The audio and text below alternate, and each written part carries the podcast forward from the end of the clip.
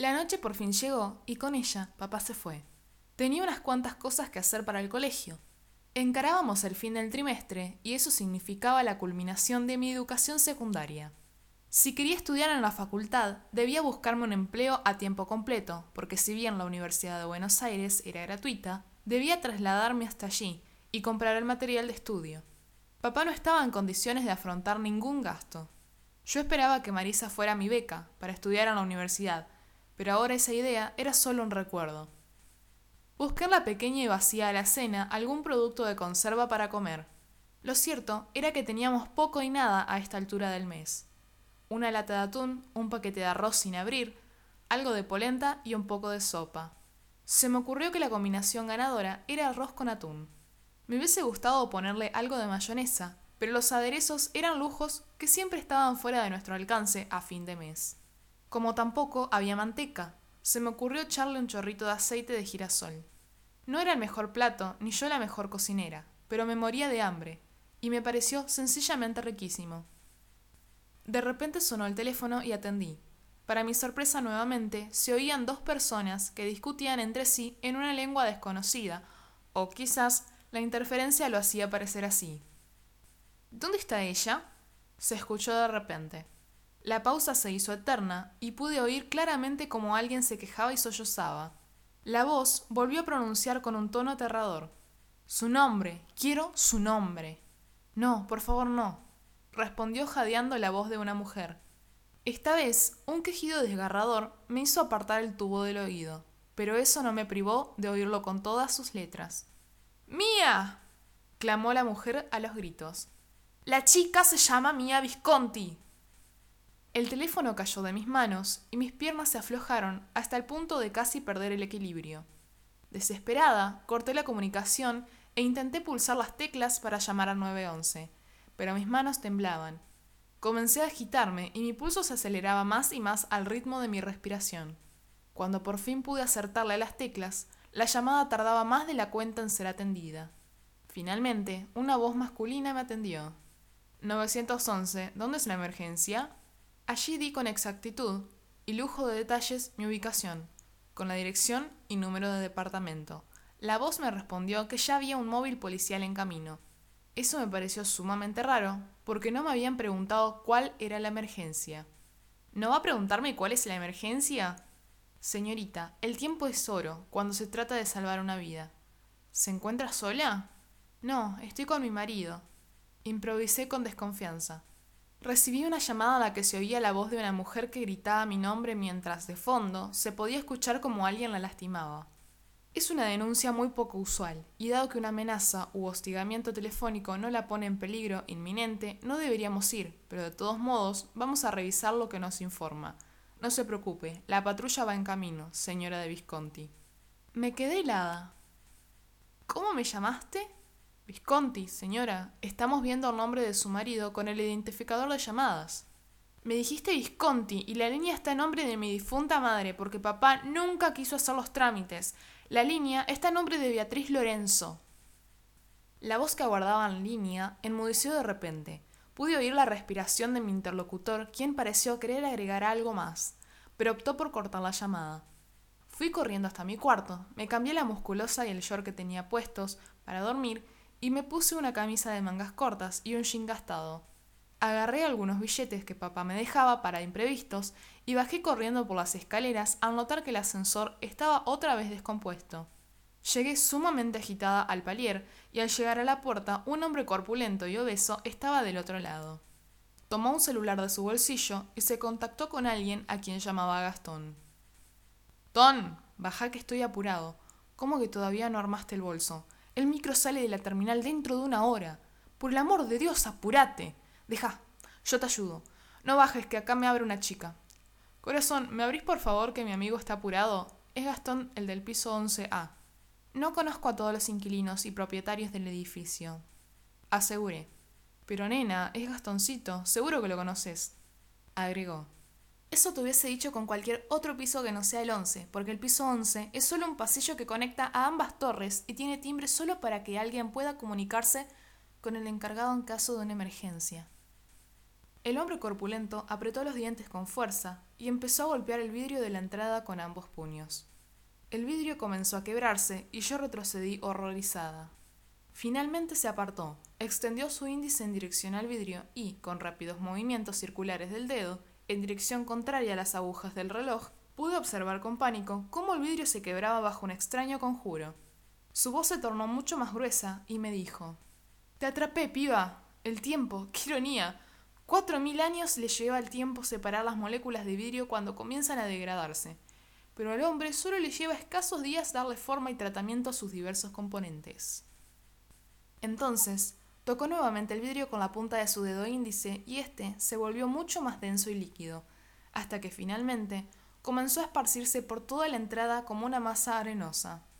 Avanzó hacia mí con el mismo dedo que volvió polvo el vidrio, y, para cuando intenté huir hacia atrás, mi agresor ya estaba sobre mí.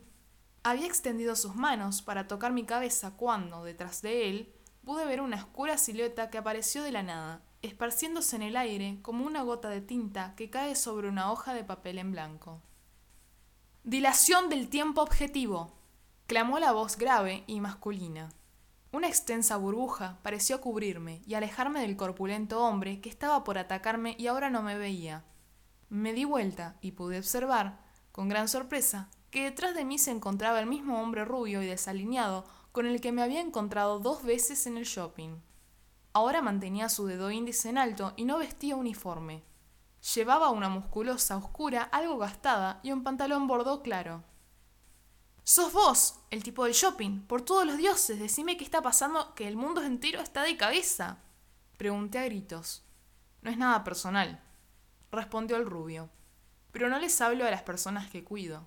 Solo quédate quieta y trata de hacer silencio para que no te maten, ¿sí? Entonces comenzó a moverse sigilosamente mientras el otro tipo me buscaba por todos lados, pero no conseguía verme ni tocarme. Mi interlocutor lo acechó por la espalda, utilizando esta especie de burbuja que él mismo había creado, y, para cuando mi atacante lo sintió cerca, nada pudo hacer para esquivarlo. El vigilador del shopping, mi supuesto custodio, le saltó encima y comenzó a asfixiarlo. Su oponente, al sentir la presión sobre su cuello, se estrelló de espaldas contra la pared y con ese impacto logró liberarse. La burbuja se disipó y mi obeso agresor, al verme, intentó balanzarse sobre mí para lastimarme, a como lugar. El joven de cabello rubio extendió nuevamente su dedo índice y esta vez pronunció palabras más confusas que las anteriores. Aceleración del tiempo molecular. Para mi sorpresa, mi agresor se encorvaba lentamente al tiempo que su rostro parecía envejecer a una velocidad imposible. El rubio seguía apuntándole con el dedo, y mientras más lo hacía, más rápido parecía envejecer su rival, que en pocos instantes pasó a ser un decrépito anciano que allí mismo le imploró piedad. Mi protector no cesaba de hacer aquello que hacía y parecía tener un sádico brillo en su mirada. Me abalancé rápidamente contra él y lo golpeé en el pecho varias veces, con la palma extendida para que se detuviera. Fuera lo que fuera lo que estuviera haciendo, sin dudas, lo estaba matando. Era cierto que con su intervención me había rescatado de las manos de aquel hombre, pero estaba convencida de que matarlo no lo haría mejor que él. Tomé del dedo a mi supuesto guardián, a quien apenas conocía, y apunté con él en otra dirección. La pared que estaba frente a nosotros se resquebrajó y se desplomó como si fuera de papel. Aún en el suelo se siguió deteriorando hasta volverse polvo. ¿Qué haces, nena? reclamó. Podrían haberte matado. Y él podría haberme atacado. ¿No ves que ahora es un viejo decrépito que te pide piedad? Ambos dirigimos la mirada hacia donde se encontraba el que ahora era un delgado cuerpo encorvado, sin dientes, que imploraba misericordia. Mi salvador lo tomó del cuello y lo levantó delante de mí con el puño cerrado frente a su cara. ¿Qué haces? le recriminé. Déjalo ir.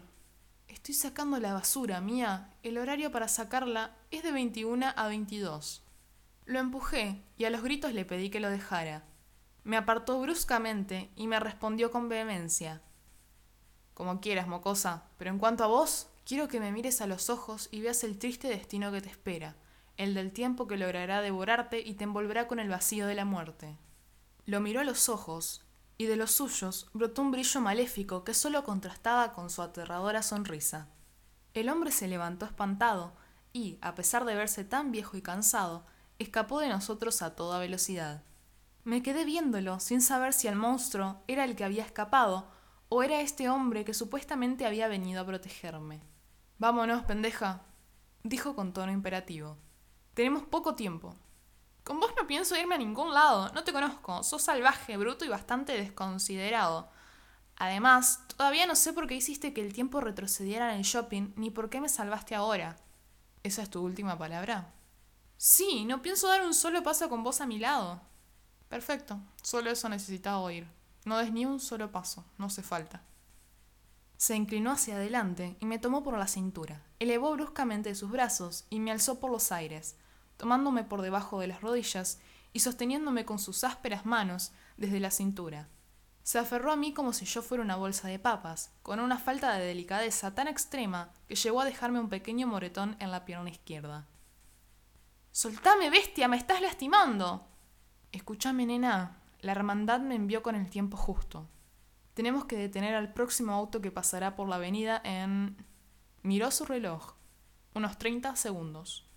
Salió corriendo conmigo en brazos y, pese a que aproveché que mis piernas colgaban de su brazo derecho e intenté patearle con fuerza la cara, solo recibió unas leves patadas en los hombros.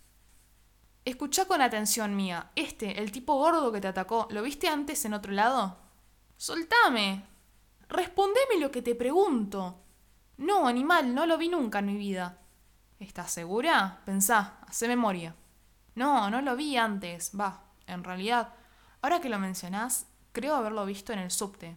Pero no estaba solo, estaba junto a una mujer rubia de unos 40 años. Se me quedaron viendo durante varias estaciones hasta que por fin me bajé. Fue todo muy incómodo. Nosotros nos vimos dos veces en el shopping, aunque técnicamente ninguna. ¿En cuál de los dos días los viste? La segunda vez. ¿De qué se trata todo esto? Interrogué con algo de terror. Sin responderme, cruzó intempestivamente la acera y nos expuso peligrosamente a que un auto que venía de frente nos atropellara. El conductor comenzó a tocar la bocina frenéticamente y, aunque quiso esquivarnos y avanzar con lentitud, él no lo permitió. Grande fue la sorpresa cuando descubrí que en ese auto no viajaban otros que Luca y Tiago. Mi acompañante les pidió que bajaran las ventanillas y ellos al principio se negaron, pero luego cedieron al verme en sus brazos. Soy policía. Necesito que se bajen del auto para una persecución, ¿eh? Una emergencia. Alegó él. Ellos se miraron con algo de temor y finalmente Tiago respondió. Oficial, tengo dos preguntas. La primera, ¿podría mostrarme su identificación? Y la segunda, ¿por qué lleva en sus brazos y por la fuerza a nuestra compañera del colegio? Él se frotó la cara con impaciencia y bramó con su terca voz gruesa. Mía, no me digas que conoces a este par de imbéciles. Es lo que estoy tratando de decirte, pero solo sabes golpear y gritar a todo lo que te rodea. Respondí ofuscada. ¿Cómo que golpear? Preguntó Tiago con pánico en la voz. Nosotros no hemos visto nada. Llévate el auto, pero deja ir a Mía, por favor. No, agregó Tiago. Llévese a la chica, no la conocemos. Gracias, idiota, le respondí. Muévanse a la parte de atrás, clamó con ira. Al menos hasta que sepa qué hacer con ustedes. Ahora son un problema para mí. Si no vas a decirme lo que está pasando, agregué ofendida. ¿Al menos podés decirme tu nombre? Hace largo rato que me estás arrastrando como un paquete y no sé ni cómo te llamas. ¡No! gritaron Tiago y Luca al unísono. No nos digas tu nombre. Si se trata de un secuestro no queremos saber nada, ni siquiera hemos visto lo que haces. exclamó Luca. Por favor, mi viejo tiene mucha guita en efectivo, pagará lo que le pidas. Aunque me vendría bien algo de efectivo por cortesía del padre de algún mocoso malcriado, contestó el rubio. Tu dinero no me sirve ahora. Tiago se puso sumamente tenso, hasta llegar al borde de las lágrimas. Ambos le suplicaron, le rogaron que no nos hiciera nada, y aunque Luca en verdad parecía estar preocupado por mí, y eso me parecía tierno de su parte, en verdad fue algo gratificante ver a su amigo, ese bromista abusivo, implorando por su vida en ese momento. Mia, soy Federico. Si quieres sobrevivir, al menos por esta noche, serás inteligente y vendrás conmigo, y este par de imbéciles que te acompañan. Tres reglas de oro conmigo. No hables si no te lo pido. Las preguntas las hago siempre yo, y lo que yo te pida que hagas no está sujeto a discusión. ¿Está claro? Eh, par de alfeniques. Dejen de temblar que estoy acá para protegerlos. La regla 3 es de suma importancia. Si les ordeno que se callen, se callan. Si les pido que salten de un auto en movimiento, saltan. Si les indico que hundan la hoja de un cuchillo en el cuerpo de alguien con el que estoy forcejeando, lo matan. ¿Entendido? Tiago comenzó a llorar implorando piedad, alegando que no quería unirse a ningún culto terrorista.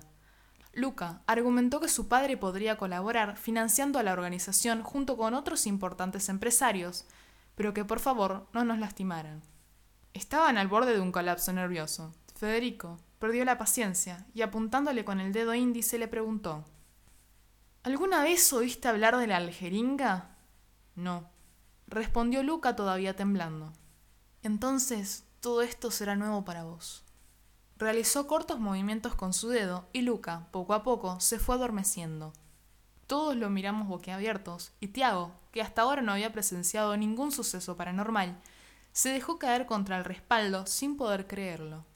Según la mitología australiana, explicó, el aljeringa es el tiempo de los sueños, el tiempo fuera del tiempo, en donde se puede poner a dormir las almas de los soñadores para que accedan a otro tiempo, a otro lugar. Escasos minutos allí pueden resultar una eternidad para un alma que no controla en absoluto el paso del tiempo. No voy a dejarlo demasiado. Con unos segundos alcanzará para que quede un tanto sedado. ¡Estás sedando a Luca!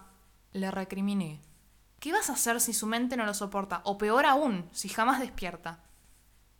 Federico chasqueó sus dedos y el joven volvió a la normalidad. Parecía como si le hubieran aplicado una dosis alta de calmantes. Tiago quiso reanimarlo, pero Luca no respondía con la velocidad habitual y esbozaba una sonrisa que indicaba más cansancio que tranquilidad. Mía, retomó Federico. Tenemos que ir a buscar a tu amiga. Avísale por teléfono que prepare sus cosas, que esta misma noche se marchará con nosotros. Acto seguido, movió la palanca de cambios y el auto de mi amigo comenzó a moverse. Ni loca dejo a mi amiga en tus manos. No vas a llegar hasta ella. No voy a dejarte llegar hasta ella. ¿Sabes lo que va a pasarle a Sofía si la encuentran? ¿Sabes las torturas a las que son capaces de someterla? No tenés ni idea. Si no pasamos esta noche por ella, mañana no sabrás que existe, porque ella nunca habrá existido. Llámala a su celular, ahora. Mía, no nos pongas en riesgo a todos, explicitó Tiago. Dame el número de Sofía y yo la llamo. Dudé unos cuantos segundos, pero finalmente accedí a proporcionarle esa información a Tiago, dado que mi teléfono no tenía línea. El celular marcó tono varias veces y nosotros no desistimos hasta que mi amiga atendió. Tiago intentó indicarle por qué tenía su número de teléfono y argumentó que todo era difícil de explicar, que Luca y yo estábamos con él y que al parecer un mercenario o terrorista conducía el auto. Le arrebaté el celular de la mano y le expliqué lo que podía contarle. Personalmente, le rogué que confiara en mí, algo extraño había pasado esta noche, y que estábamos en el auto de Luca que conducía a aquel empleado de seguridad del shopping del que tanto le había hablado. Sophie se sobresaltó. Me preguntó cómo había hecho para encontrarlo y me alertó que era peligroso que estuviera con ese desconocido. Le respondí que Federico me había encontrado a mí y que al parecer, en ese momento, lo peligroso era no estar cerca de él. Sophie aceptó con más dudas que certezas, pero por algún motivo no estaba asustada. Quizás, saberse cerca de mí la hacía sentir segura. Todavía no sabíamos qué íbamos a decirles a nuestros padres, pero con un grupo de asesinos paranormales siguiéndonos, eso era lo de menos. Después de todo, si nuestro conductor podía manipular el tiempo, quizás también podría improvisar algo que no despertara sus sospechas y que a su vez no los pusiera en peligro.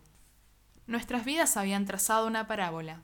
Todos habíamos curvado inexplicablemente las líneas de nuestro destino para hacer foco con esta nueva directriz, este peculiar escape esta línea perpendicular al eje del tiempo.